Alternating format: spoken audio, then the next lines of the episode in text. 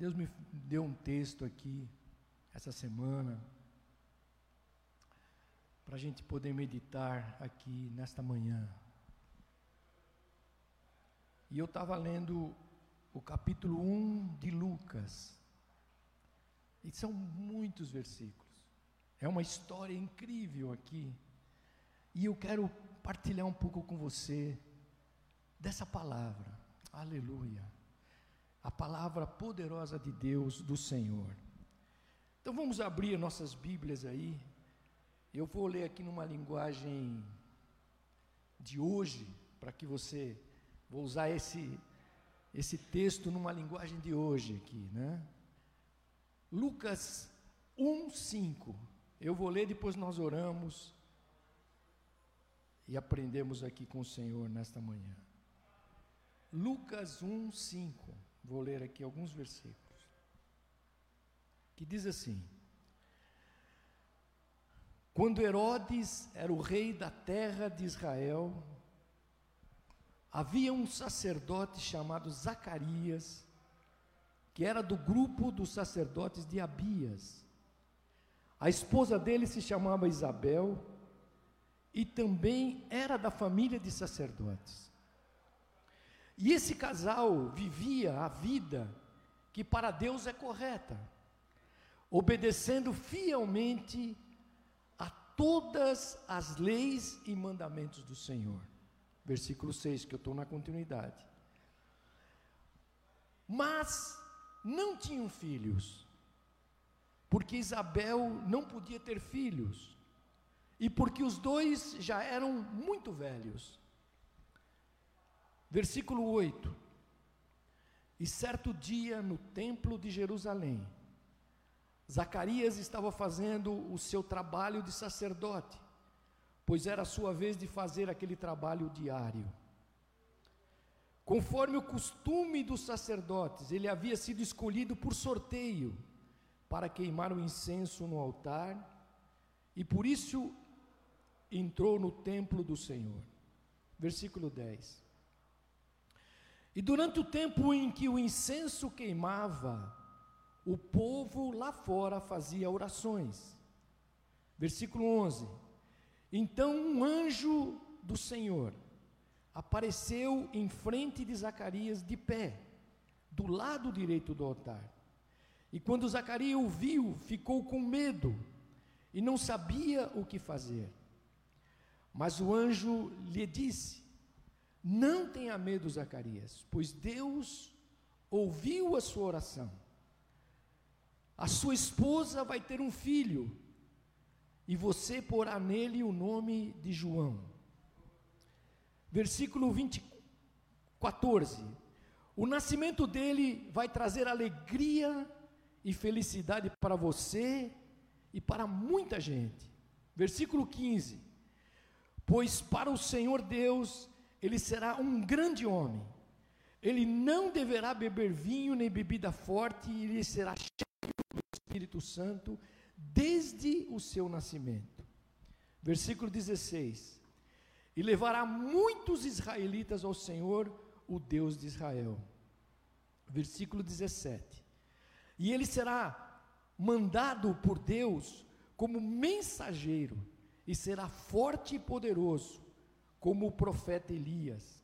Ele fará com que pais e filhos façam as pazes, e os que e os que desobedientes voltem a andar no caminho direito, e conseguirá preparar o povo de Israel para a vinda do Senhor. Versículo 18. Então Zacarias perguntou ao anjo: Como é que eu vou saber que isso é verdade? Estou muito velho e minha mulher também.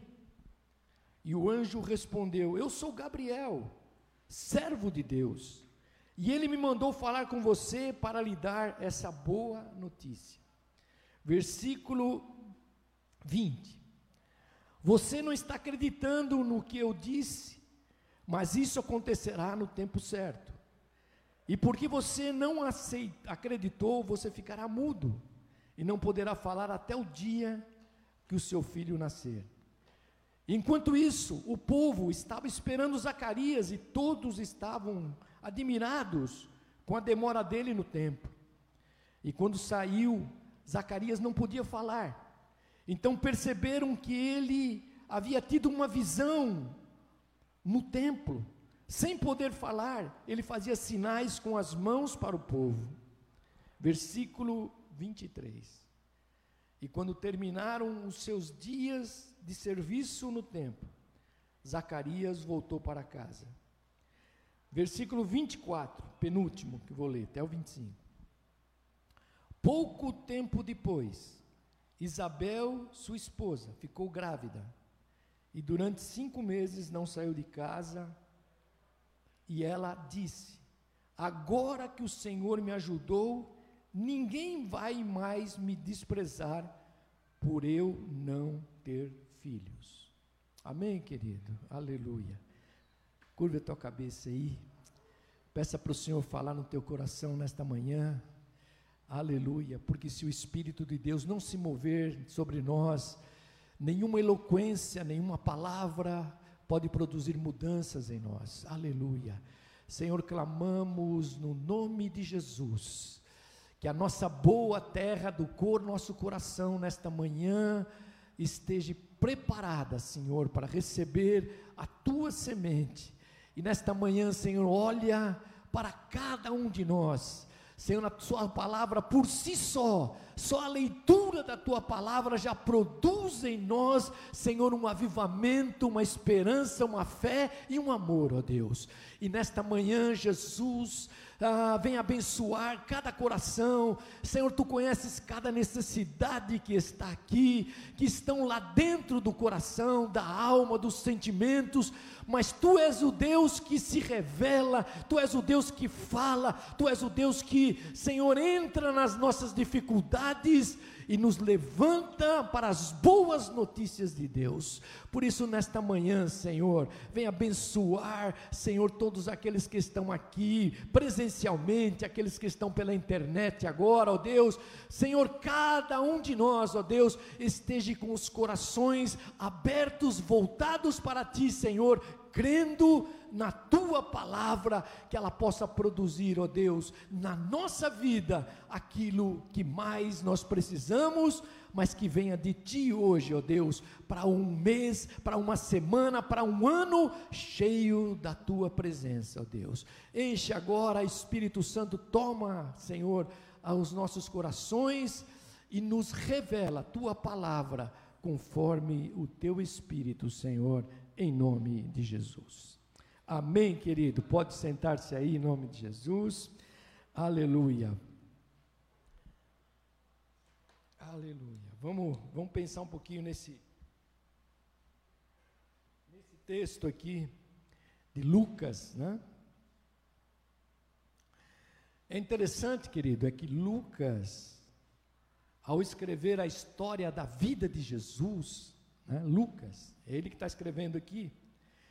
Ele fez questão aqui de conectar a história do nascimento de Jesus com a história do nascimento de João Batista.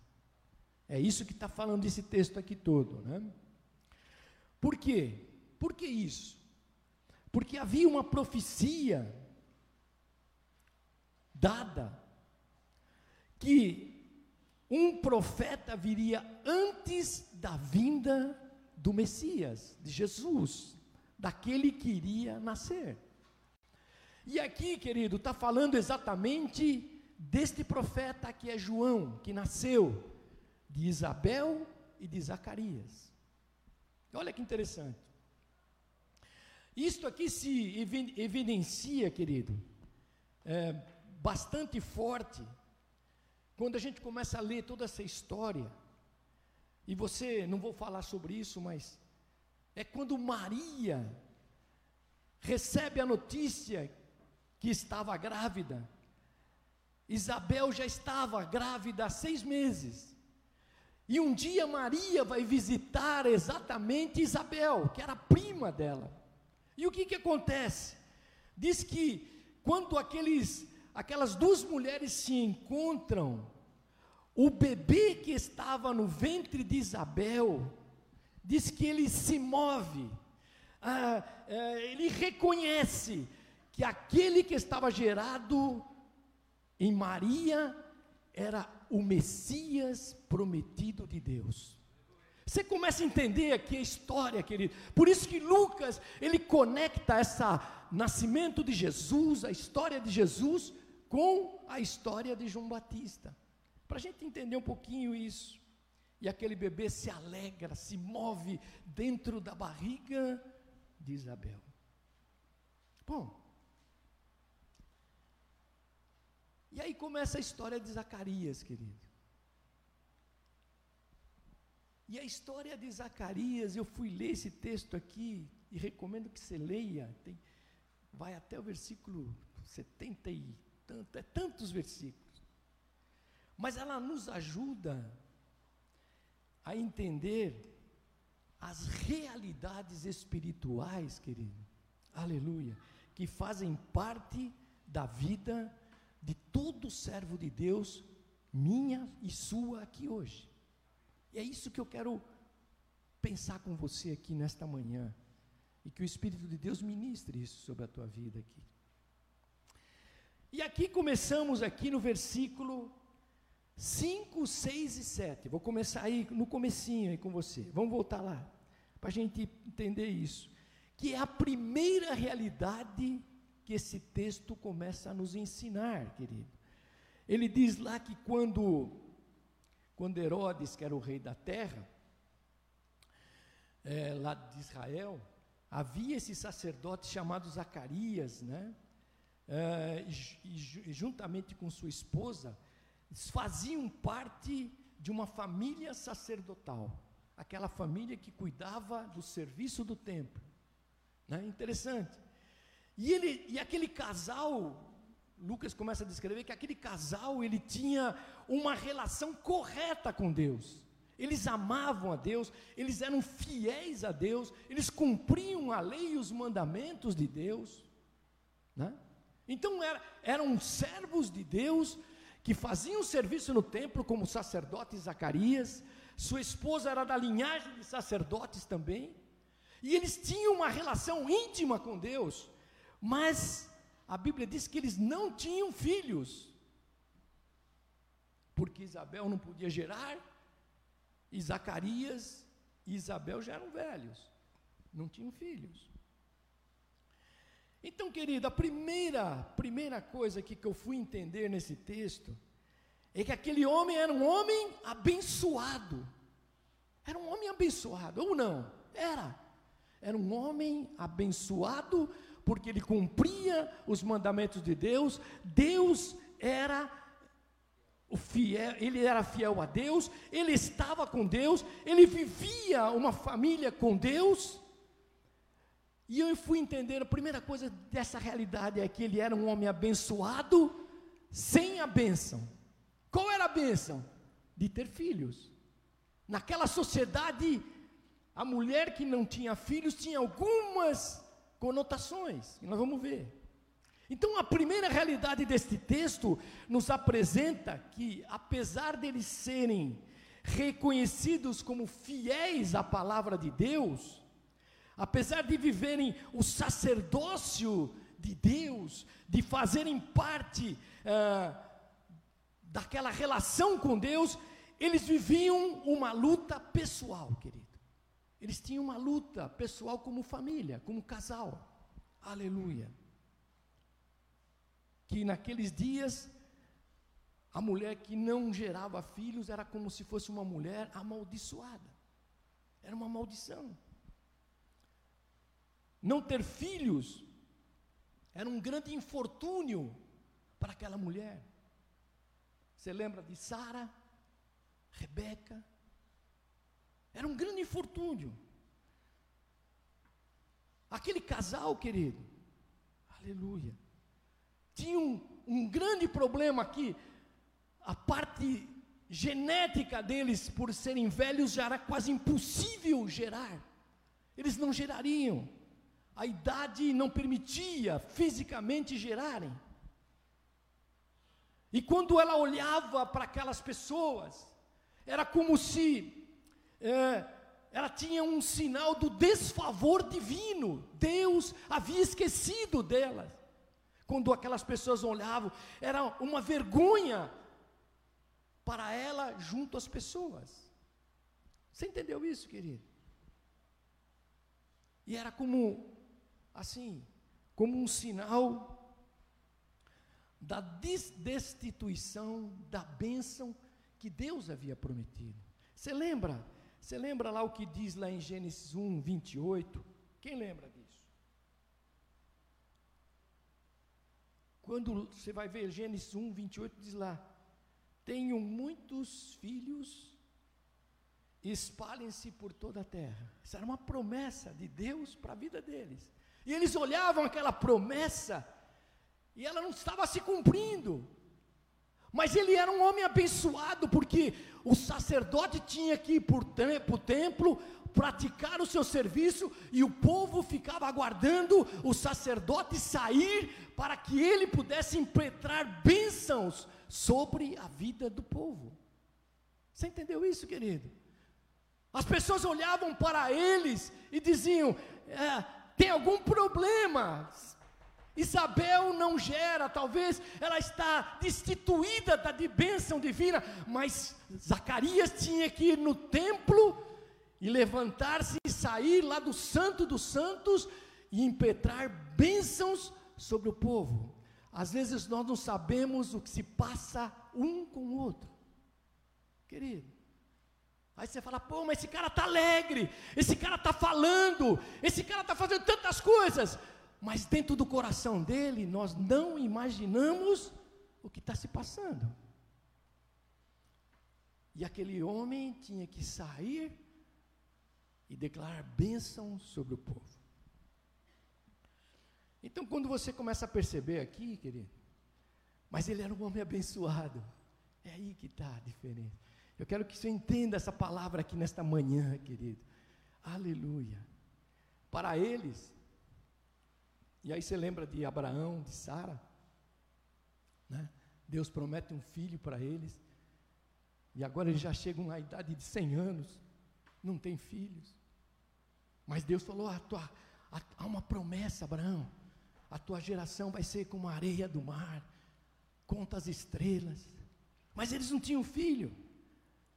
E eu fiquei pensando, mas o que, que Deus queria fazer com isso, querido? Deus queria começar um novo tempo na vida de Abraão e de Sara, e na vida de Zacarias e Isabel, querido. Deus tem um novo tempo para você, para mim, querido, aleluia. Você está entendendo isso aqui nesta manhã? Eles já estavam velhos, sem filhos, mas o que, que Deus estava preparando para eles? Aí eu fui entender, querido, é que eles receberiam o último profeta antes do nascimento de Jesus. João Batista foi o último profeta antes do nascimento de Jesus. Deus estava preparando um novo tempo, querido. Talvez nesses dias nós estamos olhando todas as circunstâncias, talvez todos esses dias nós estamos olhando todas as dificuldades, as lutas familiares, as lutas interiores. Talvez cada um de nós estamos olhando as conjunturas que virão para frente. Aleluia! Mas nós não podemos se esquecer, querido, que Deus está começando um novo tempo na tua vida hoje, em nome de Jesus. Você crê nisso, querido? Há um novo tempo de Deus começando nas nossas vidas, em nome de Jesus. Aleluia. O que, a gente pode aprender aqui, querido? Eu fui pensando aqui hoje sobre isso. Querido, mesmo nas provações mais complicadas, aleluia, para a nossa alma, não estão fora da soberania de Deus. Guarda isso no teu coração. Mesmo as provações mais difíceis que nós passamos individualmente, elas não estão fora da soberania divina de Deus. Aleluia. Mesmo as dificuldades que parecem tão difíceis, quando você olha e fala, mas por que disso? Por que daquilo? Aleluia. Elas contribuirão, querido, aleluia, para um bem maior de Deus, que é a graça de Deus. Por isso que o apóstolo, o apóstolo Paulo, é, lá em Romanos 8, 8, 28, ele diz: Pois sabemos que todas as coisas, querido, contribuem juntas para o bem daqueles que amam a Deus, daqueles que, a quem Deus chamou para o seu propósito.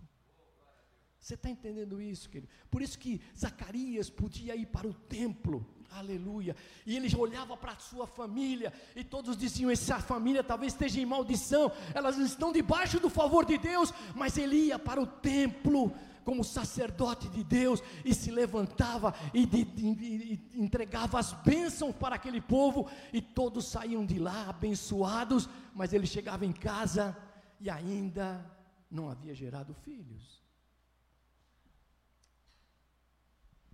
Então, querido, então essa é a primeira realidade. É que você é abençoado. Diga para o teu irmão aí do teu lado, você é abençoado. Você é abençoado, querido. Aleluia. Às vezes nós, nós não entendemos esse processo de Deus na nossa vida, mas nós somos abençoados por Deus.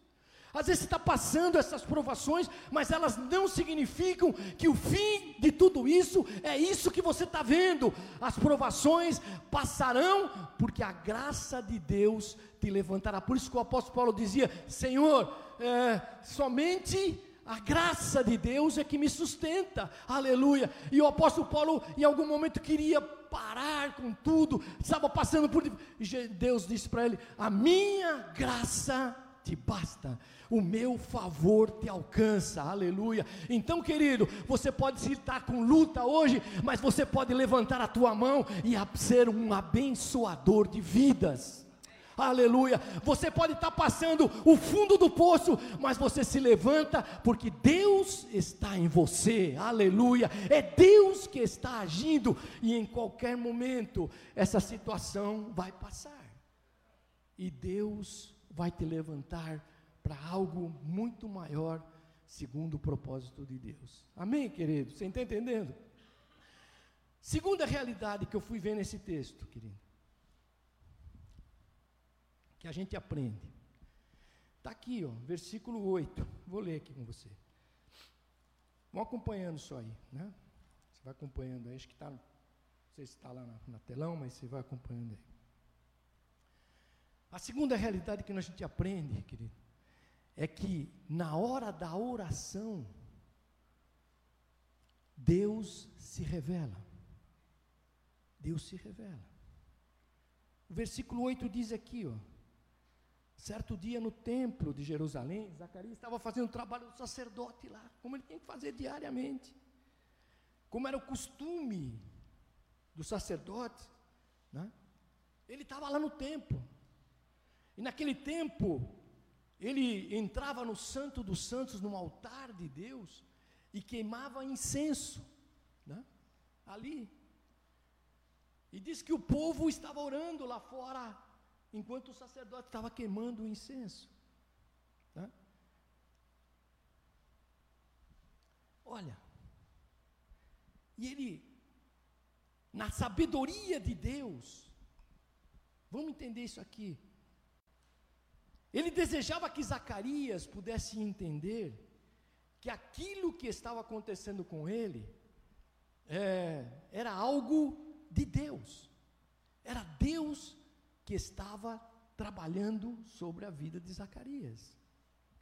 Por isso, você vai ver aqui, Deus vai usar uma série de aparentes coincidências, querido, para revelar a sua graça. E eu fui buscando aqui nesse texto, qual foi a primeira, primeira coincidência aqui, querido? Não foi em qualquer lugar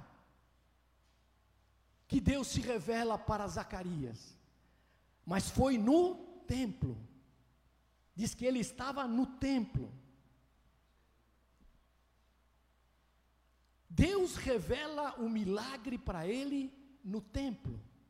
Isso, é um, isso aqui é algo especial de Deus. Zacarias era sacerdote, você sabe disso, e quando chegava o, o seu turno, ele ia ao templo e permanecia lá uma semana inteira no, ao serviço do templo. Mas que coincidências mais tem aqui que a gente pode ver? Não foi só no templo, mas foi quando ele oferecia o incenso.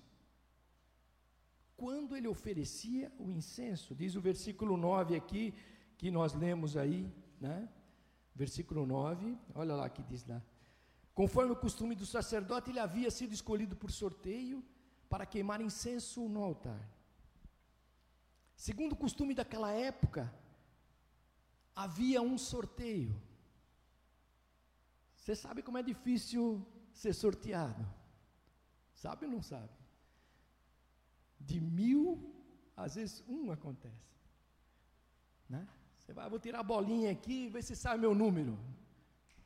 Eu nunca, nunca saiu o meu número. Mas diz que naquele dia alguém tira lá os nomes dos sacerdotes, que não era só Zacarias, tinha vários sacerdotes. Zacarias, hoje é o teu dia de estar no templo.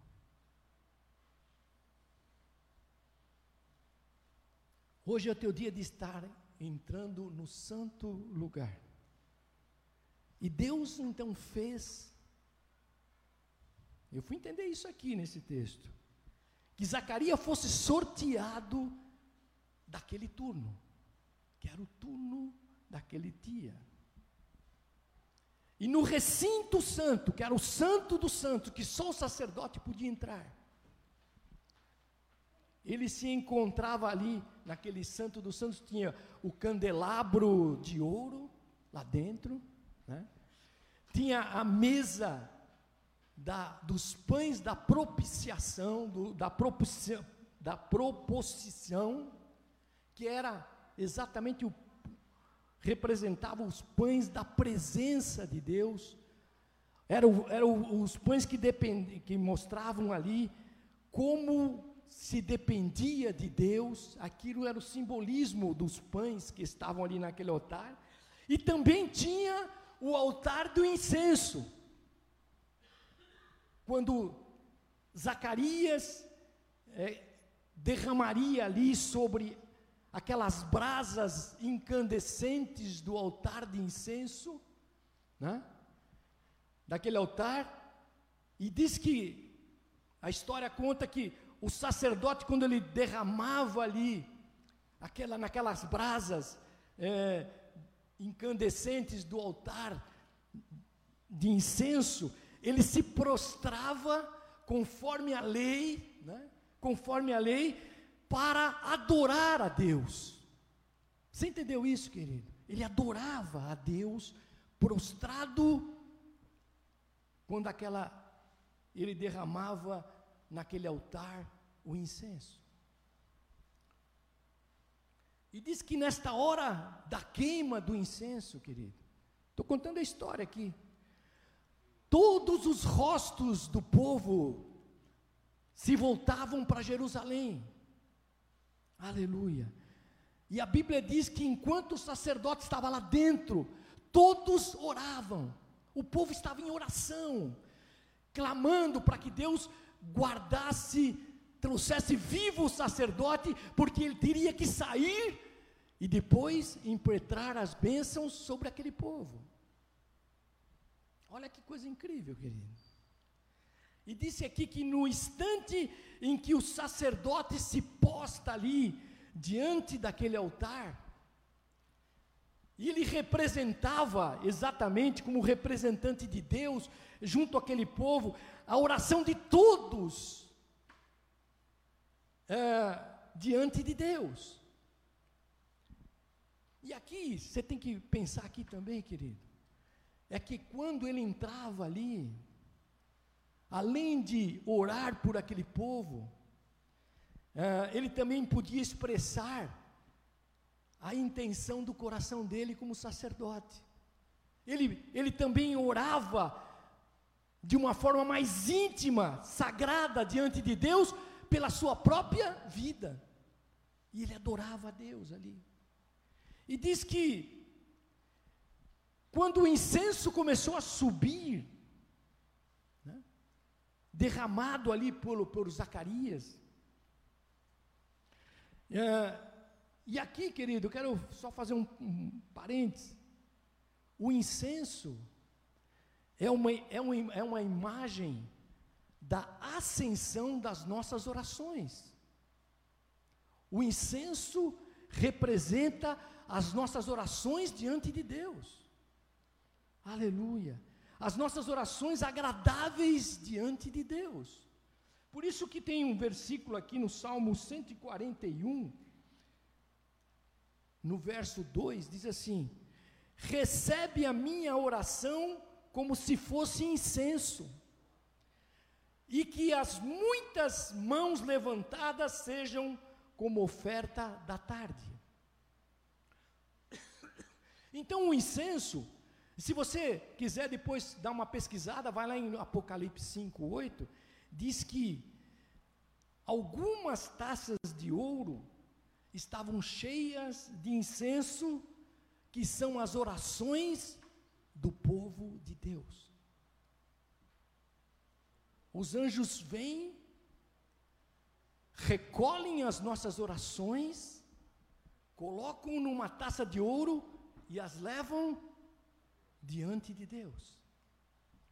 E Zacarias, querido, ele estava derramando incenso que simbolizava as orações de todo o povo, dele mesmo, e elas estavam agora subindo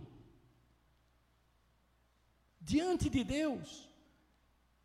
E ele buscava agora receber de Deus as bênçãos para que ele pudesse impetrar sobre o povo.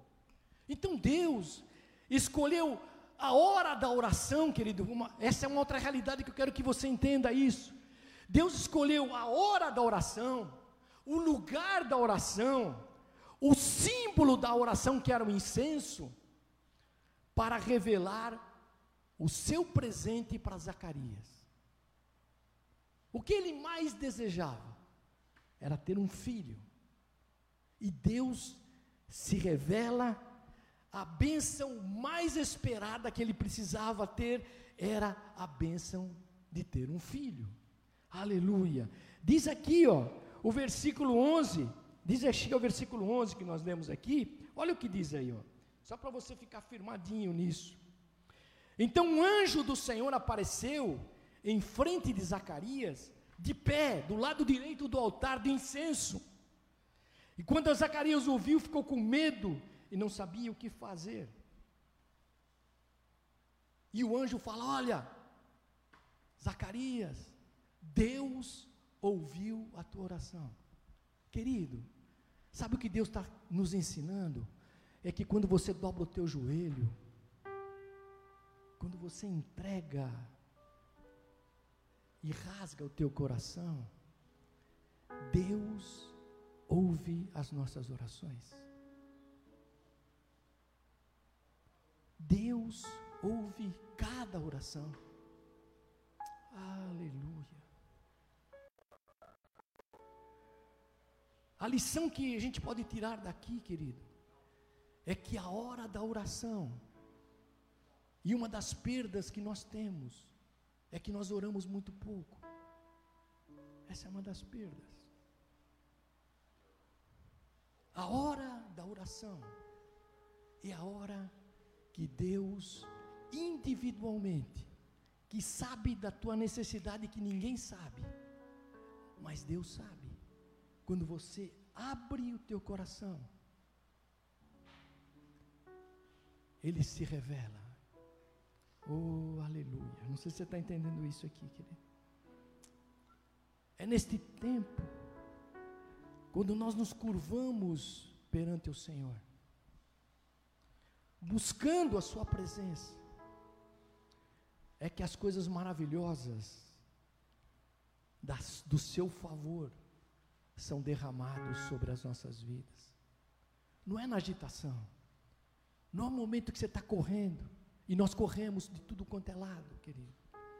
A gente fica correndo daqui para lá. A gente vem na igreja, mas está com a mente, a mil por hora na manhã, depois, o que vai acontecer? Sabe o que Deus está nos ensinando? É que a gente precisa ter um lugar. Deus levou o Zacarias, se ele ficasse na casa dele, ele olhasse para Isabel, a mente dele estava ali, ó. Puxa, acho que Deus, Deus se esqueceu. Não tem filho. Olha como é que as pessoas estão olhando para nós. E eu sou sacerdote, como vai ser agora? As pessoas vão dizer: como é que você é sacerdote e isso não está acontecendo na tua vida? Que Deus você serve? Mas Deus diz que Deus leva ele para o templo, querido. Deus coloca ele no lugar separado. E Deus está, sabe o que Deus está querendo? Nesses dias de agitação, você precisa programar dias e tempos e lugares separados para você ter um contato com Deus, para que a presença de Deus venha sobre a tua vida e quando você se curvar e você eh, não precisa ficar criando palavras, mas quando você, às vezes em silêncio, Deus começa a descortinar o que tem mais de profundo na tua vida o que tem mais de profundo no teu coração.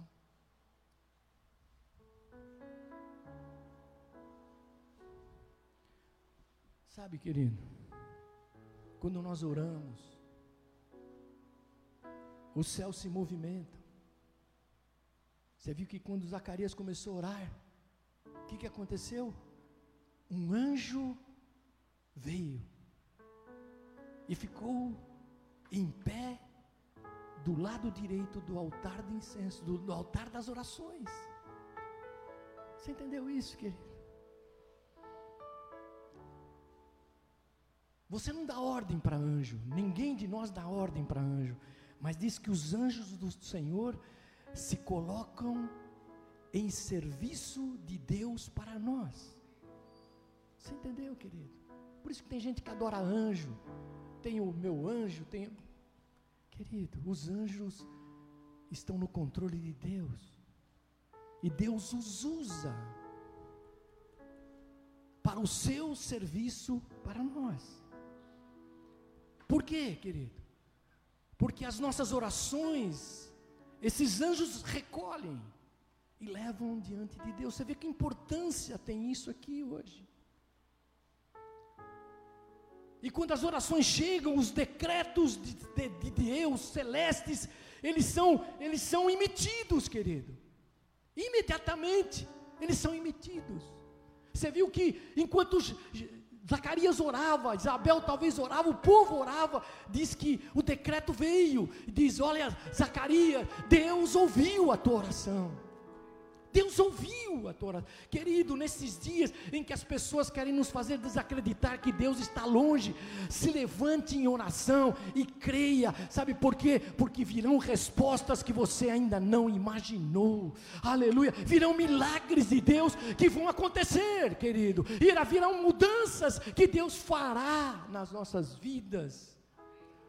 Porque é o Senhor que ouve não é a igreja, não é o pastor, não é a religião, é Deus que ouve as nossas orações, querido, aleluia.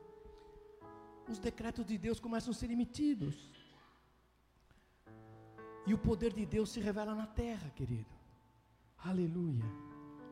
Então entendi que Deus, Deus está nos convocando para orar, mais, Deus está nos convocando para termos um lugar especial.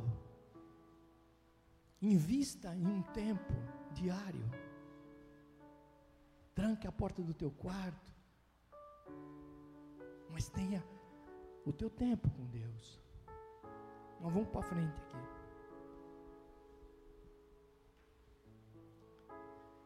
Mas diz aqui, querido, olha,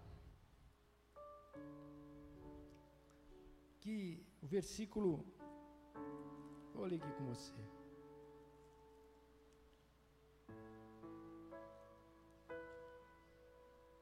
Mas também há obstáculos. Zacarias enfrentou um obstáculo aqui, querido. Porque ele diz aqui no versículo 20, 18. O anjo dá a notícia para ele fala: Olha, Deus ouviu a tua oração. Esse homem, esse homem é de Deus que vai nascer. Ele, ele, ele vai ser bênção para o povo, ele vai converter os judeus, ele vai fazer algo poderoso, e vai ser alegria, felicidade para vocês. E aí, aí, Zacarias, no versículo 18, ele diz assim: Então Zacarias pergunta ao anjo: Como é que eu vou saber que isso é verdade? Estou muito velho, minha mulher também. É interessante, querido, perceber que de, diante de todo esse cenário, olha, você imagine, começa a visualizar isso na tua mente. Zacarias no Santo dos Santos, diante do altar de incenso, o anjo de pé lá, dando notícias para eles excelentes, boas. Diante desse cenário, Zacarias, aquele sacerdote, ele não consegue crer na promessa de Deus.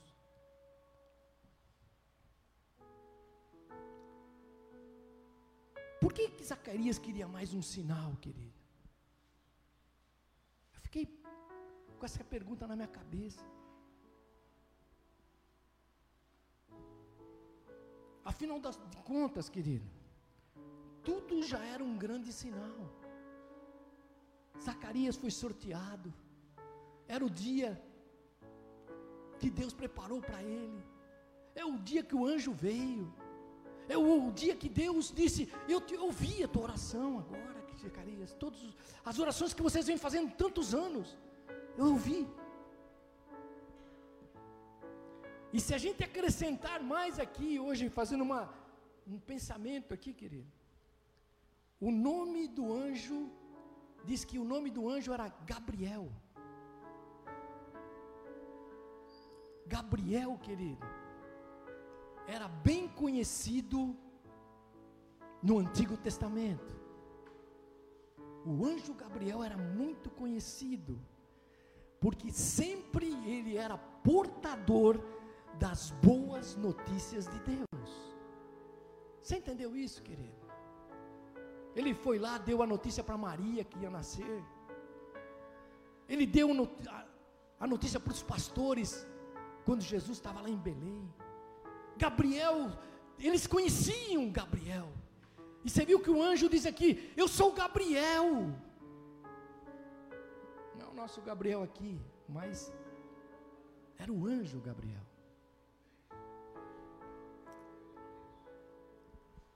Então tem dois anjos que sempre se falam na Bíblia: Gabriel e Miguel. Né? Gabriel e Miguel. Gabriel era conhecido pelas boas notícias que ele sempre trazia.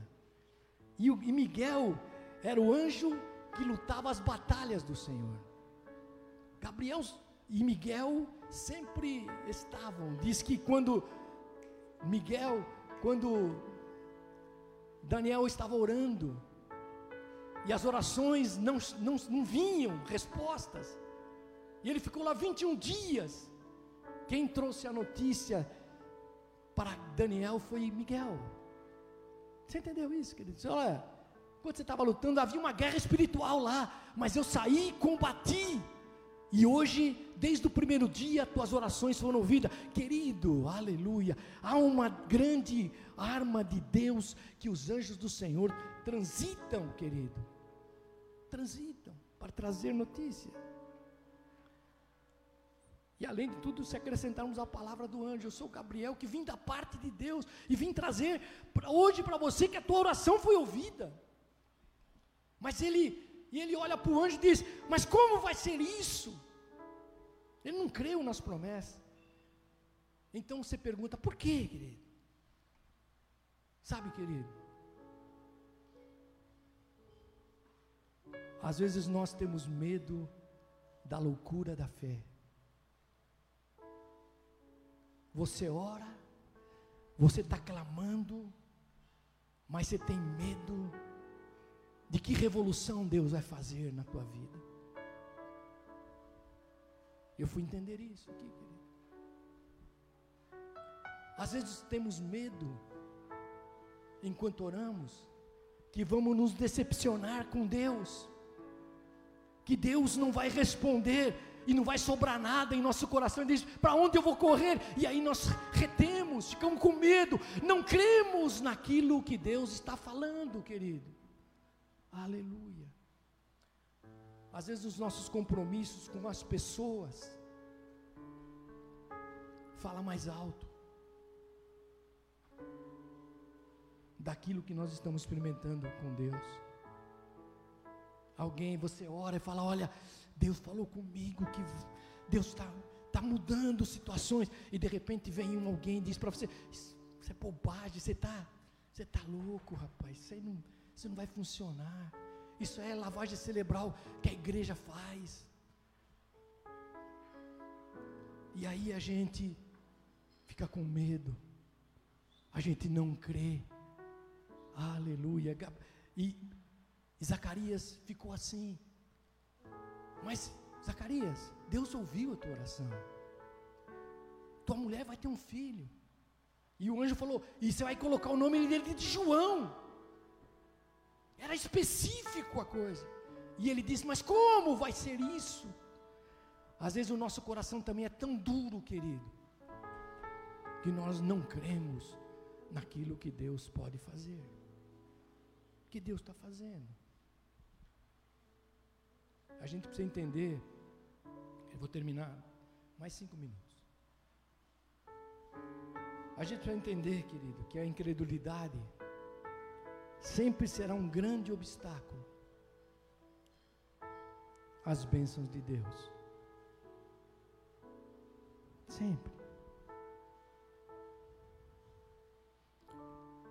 Porque aí você vai lá, vamos voltar lá para o versículo 20, vou ler mais rapidinho aqui para você.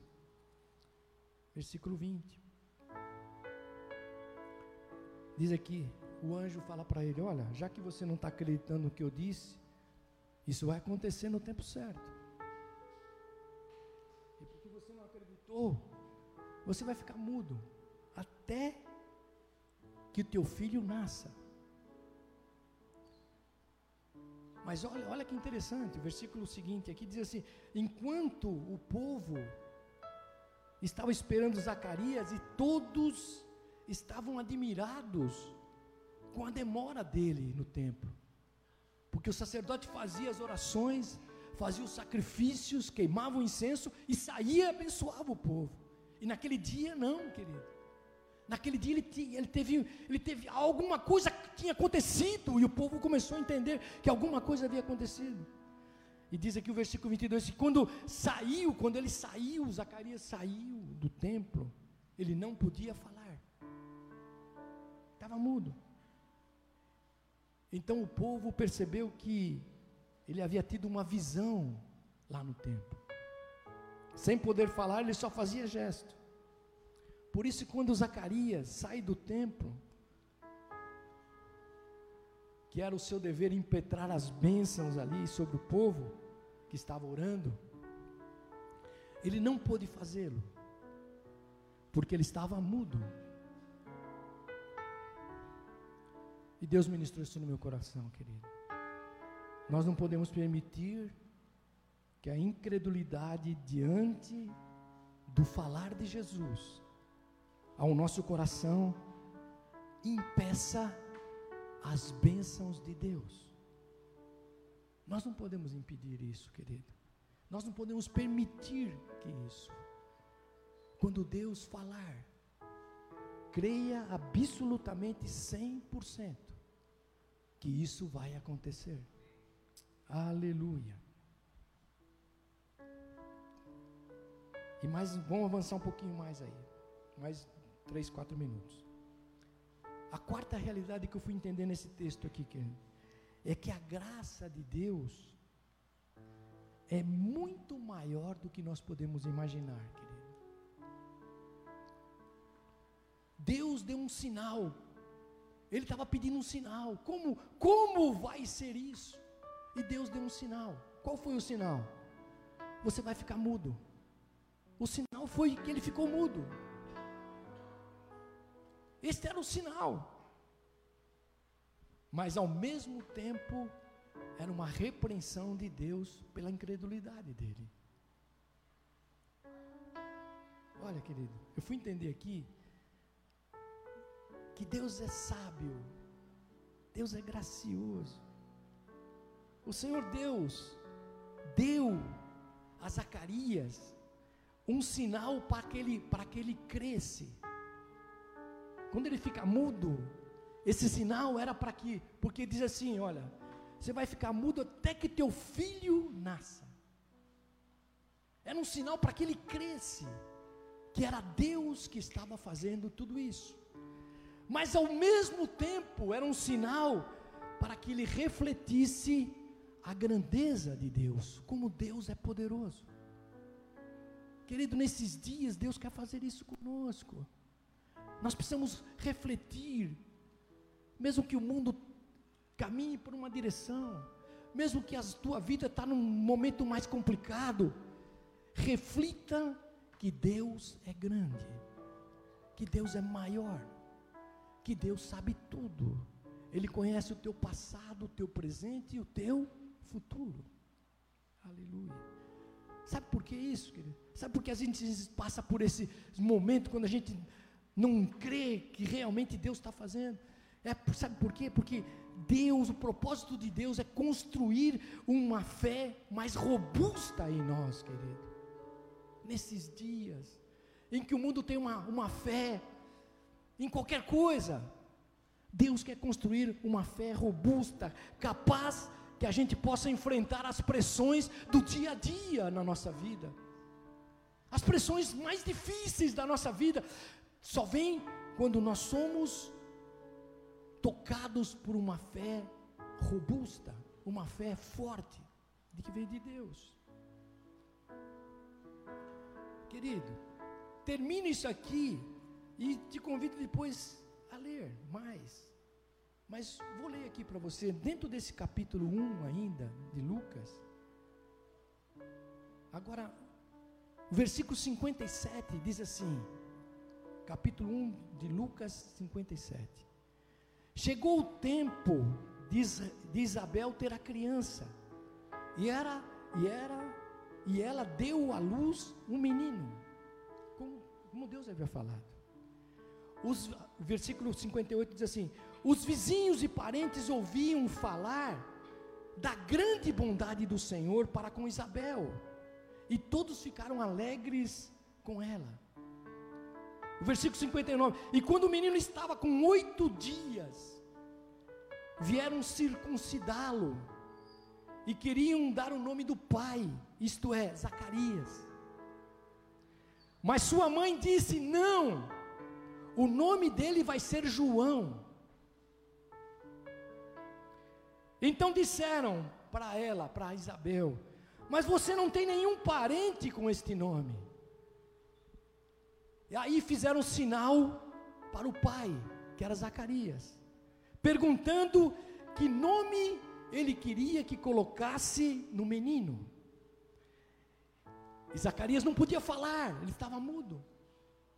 Diz que ele pega uma tabuinha de escrever. E escreveu: o nome dele é João. Todos ficaram muito admirados. E nesse momento Zacarias então pôde falar novamente e começou a louvar a Deus. Os vizinhos ficaram com muito medo, e as notícias dessas coisas se espalharam por toda a região montanhosa da Judéia. E todos os que ouviam essas coisas e pensavam, perguntavam: o que será que esse menino vai ser? Pois, de fato, o poder de Deus estava com ele. Querido, terminar aqui. A última realidade que Zacarias precisava experimentar era a aprovação de Deus. A aprovação de Deus.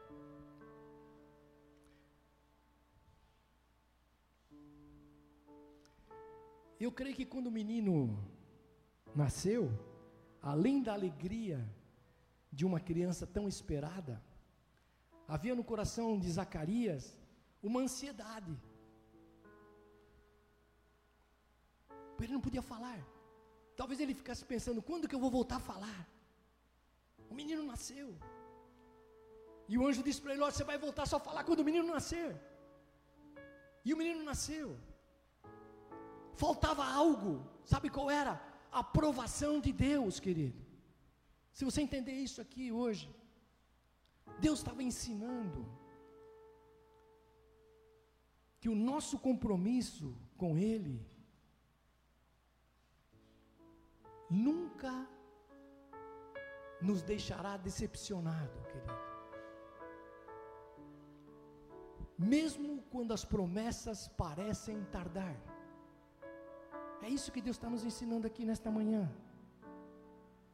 Deus está nos ensinando que a nossa fé está firmada, não na igreja, no pastor, mas está firmada no caráter santo de um Deus vivo. Porque quando Deus falar, isso se cumprirá, querido. Homem é homem, mas Deus é Deus. Deus está nos ensinando que a nossa resposta à prática da fé, querido, é a gente obedecer incondicionalmente a Deus. Por isso, você viu aqui? Quando o garoto estava com oito dias, Era o dia da circuncisão, que era uma marca, circuncisão era uma marca que todo homem judeu, querido, recebia como sinal da sua aliança com Deus. Então o garoto ia para o templo oito, com oito dias, e ali ele seria circuncidado, e essa marca que todo aquele homem judeu carregava é que aquele homem, desde o seu nascimento, tinha uma aliança com Deus. Olha, e você viu aqui, normalmente, quando uma criança nascia naquela, naquela época, eles davam o nome do pai. Então aquele menino tinha que se chamar Zacarias.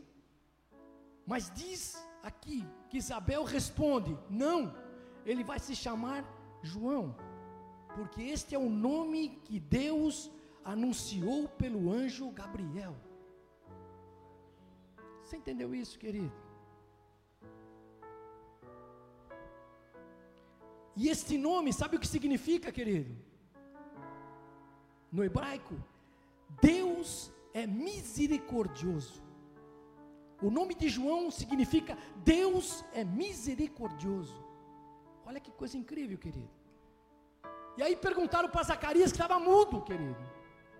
E ele escreve: o nome dele é João.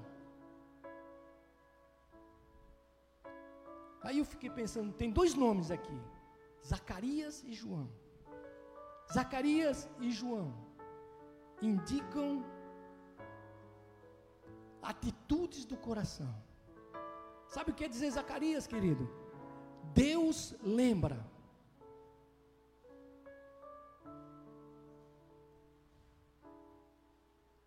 Deus lembra do tempo da promessa.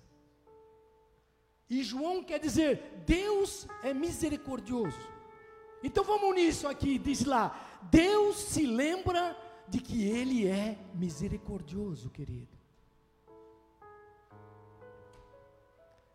E diz que naquele mesmo instante, Deus aprovou a vida de Zacarias. E a sua boca se abre e ele começa a falar. Eu não vou ler aqui, mas te, te desafio você ler Lucas 1, do versículo 60 e pouco para frente que fala do cântico de Zacarias, querido. Não vai dar tempo, mas você leia aí, você vai ver. Ele abre a sua boca e diz que ele adora a Deus, ele louva a Deus. Querido, você entendeu isso, querido? Deus é misericordioso. Lá em Lamentações, acho que de Jeremias, diz lá: as misericórdias do Senhor são a causa de nós não sermos consumidos. Porque as suas misericórdias não têm fim, querido. Diz lá, capítulo 3 de Lamentações de Jeremias. E elas se renovam a cada manhã. Oh, aleluia! Porque grande é a fidelidade de Deus nas suas promessas.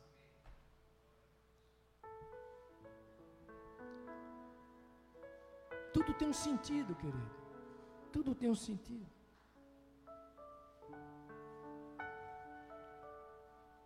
Vou terminar aqui orando com você. Querido, misericórdia, Deus não nos dá aquilo que nós merecemos.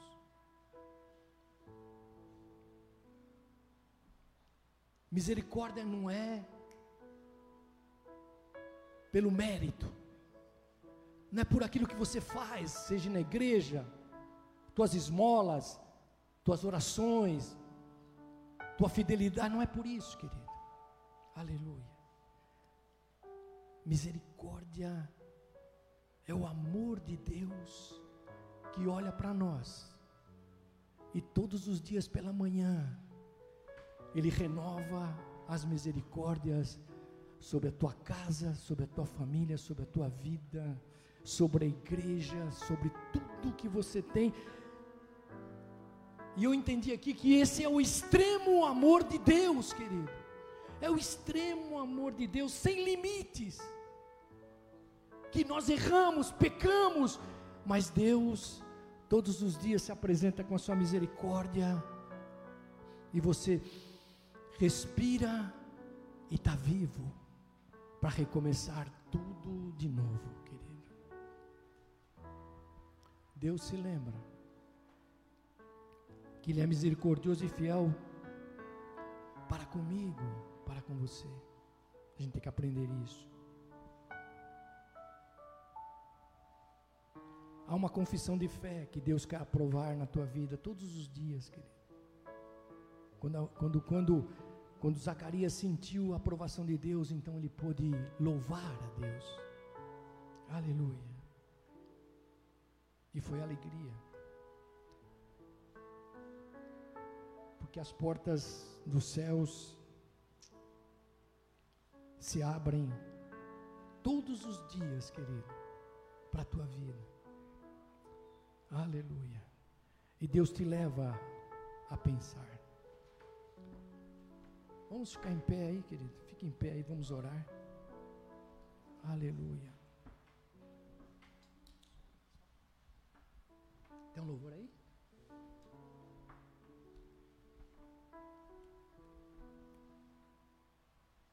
O que você precisa hoje, querido? Quantos anos a gente está lutando por várias coisas na nossa vida? Quanto tempo a gente está gastando tempo e parece que as coisas não estão acontecendo. Enquanto vão cantar uma partezinha do louvor aí, coloque isso diante de Deus, querido. Coloque a tua vida agora diante do Senhor. Talvez não seja o dia do anjo nos visitar e dizer as tuas orações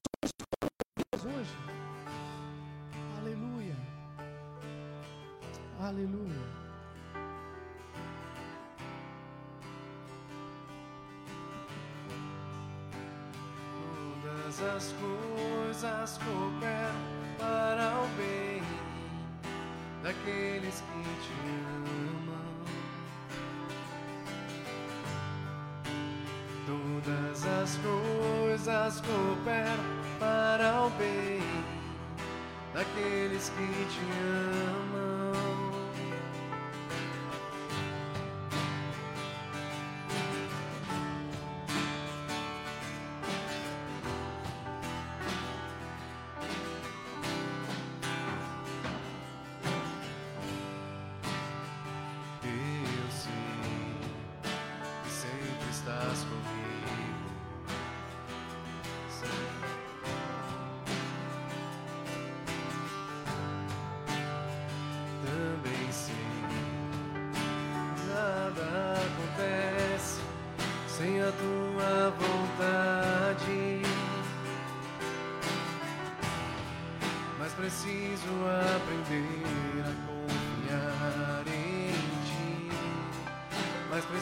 Preciso aprender a descansar em ti. Tu és meu Senhor. Todas as coisas cooperam para o bem daqueles que te amam.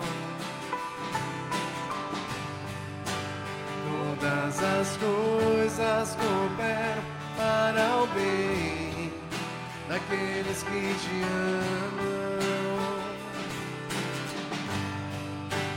Todas as coisas cooperam para o bem daqueles que te amam. Todas as coisas cooperam para o bem daqueles que te amam.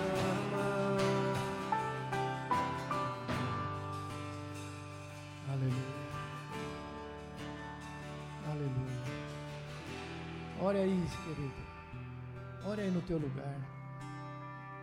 O que você precisa hoje? Qual a luta que você está enfrentando? Deus está aqui nesta manhã. A presença do Espírito Santo de Deus está aqui nesta manhã. Oh, aleluia. Senhor, aqui está, Senhor, a tua igreja reunida nesta manhã. Senhor, nós somos ministrados pela tua palavra, pela tua vida, Senhor. Que para ti não há impossíveis, ó Deus. Que para ti, Senhor Jesus, todas as coisas podem mudar, ó Deus. E que a nossa vida está diante de ti. E nesta manhã, Senhor, aqui há corações que há tanto tempo buscam Senhor. Há, há tant- tantos corações aqui, Senhor, que nesta manhã necessitam, Senhor Jesus, desta presença, dessas respostas, ó Deus. Senhor, que nesta manhã, Deus, tu encontre os nossos corações abertos, tu encontre cada vida aqui, Senhor, certa, aleluia, que há um encontro com Deus, que as nossas orações não estão jogadas como palavras ao vento, Senhor, mas que as nossas orações, elas estão direcionadas àquele que recolhe as nossas orações, aquele que toma cada uma delas, por mais difíceis que sejam, Senhor. Oh, aleluia. Que o teu Espírito nesta manhã fortaleça. Que o teu Espírito, Senhor, nos renove. Que a gente nunca perca esta, esta força, essas misericórdias que se renovam a cada manhã, independente daquilo que somos, daquilo que temos ou daquilo que passamos, ó Deus. A tua presença está aqui, Jesus. Oh, aleluia. Querido, olhe, ora agora aí por, um, por um, uma causa, um pedido, uma cura que você precisa agora. Coloca isso diante de Deus, como você nunca colocou, querido. Abra teu coração nesta manhã, aleluia, e estabeleça é, uma oração poderosa diante de Deus, talvez simples, mas eficiente, dizendo: Senhor, eu preciso de Ti.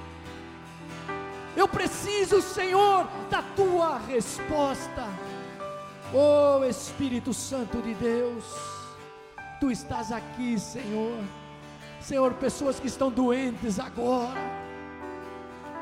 Oh, aleluia. Que estão com seus diagnósticos, ó Deus, sem nenhuma saída mais.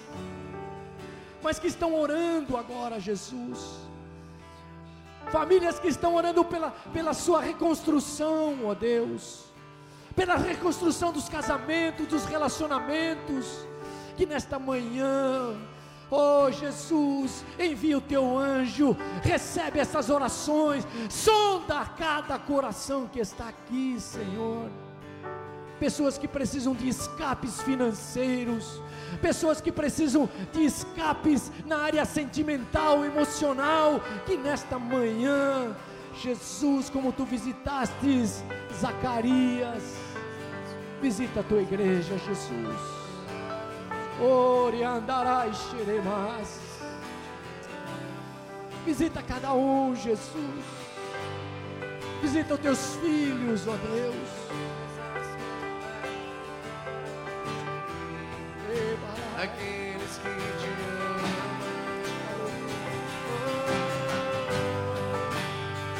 Todas as coisas cooperam para o bem daqueles que te amam.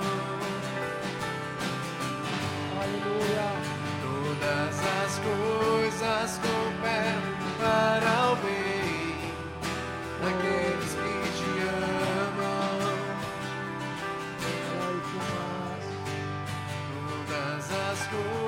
coisas cooperam para o bem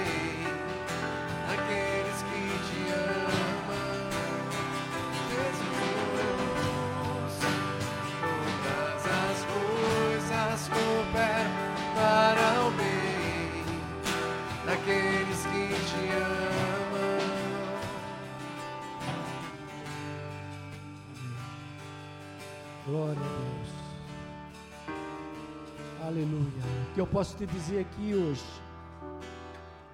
Deus ouviu as nossas orações. Você crê nisso, querido? Deus ouviu a tua oração. Aleluia. Você pode trazer as suas ofertas, seus dízimos ao Senhor.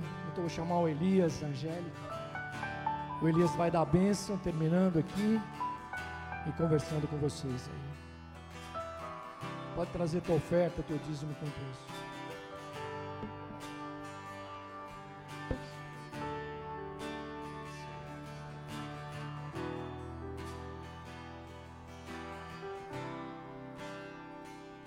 Amém, irmãos? Pode trazer seus dízimos, sua oferta, conforme o Senhor colocou no seu coração, amém? Deus é bom, né? E a glória dele dura para sempre. E eu creio que, assim como se alegraram com as notícias que vieram do nascimento de, João, as pessoas ao seu redor vão se alegrar com a notícia daquilo que Deus fez e está fazendo na sua vida e através de você. Amém, irmãos? Amém? Irmãos, em nome de Jesus, sexta-feira, só os fortes, só os valentes de coração. A gente vai começar a arrumar a igreja para arraiar. Vai acontecer no sábado. Então, sexta-feira, a partir das oito, só, só os que estiverem vivos mesmo, fiquem à vontade para vir nos ajudar. Vai ser uma benção a gente poder estar junto, tá, tá reunido aqui. Amém? Depois, sábado, a partir das 15 horas, a gente vai começar o nosso arraiar aqui. As mulheres aí estão organizando, eu sei que de comida, no mínimo uma tonelada, fácil. Vai ter de coisa aí, vai ser bom demais. Então não se esqueça, sexta, a partir das 8 da noite. Na liberdade e na pressão do Espírito Santo, amém? Venha nos ajudar. E sábado, a partir das 3 horas, em nome de Jesus, esteja aqui que vai ser um tempo de comunhão, um tempo bom para a gente desfrutar aí numa conversa, amém? Senhor, nós te agradecemos por esse tempo, por essa palavra, nós te agradecemos por tudo aquilo que o Senhor tem feito. Por isso te rendemos graça e declaramos, Pai, que essa semana será uma semana onde seremos surpreendidos pelo milagre do Senhor nas nossas vidas. Essa semana nós seremos surpreendidos com o teu anjo, trazendo sobre nós a tua bênção, trazendo sobre nós a palavra que tanto temos aguardado e esperado no Senhor. Porque passarão céus e terra, mas a sua palavra não passará. Que o amor de Deus o Pai, que a graça eterna do nosso Senhor Jesus Cristo e que as doces consolações do Espírito Santo de Deus, que o cuidado e a companhia e o amor do Senhor seja conosco hoje e sempre, no nome de Jesus. Amém e amém. Amém. Aplaude ao Senhor aí, irmão. Todas as coisas cooperam para o bem daqueles que te amam. Todas as coisas cooperam para o bem daqueles que te amam.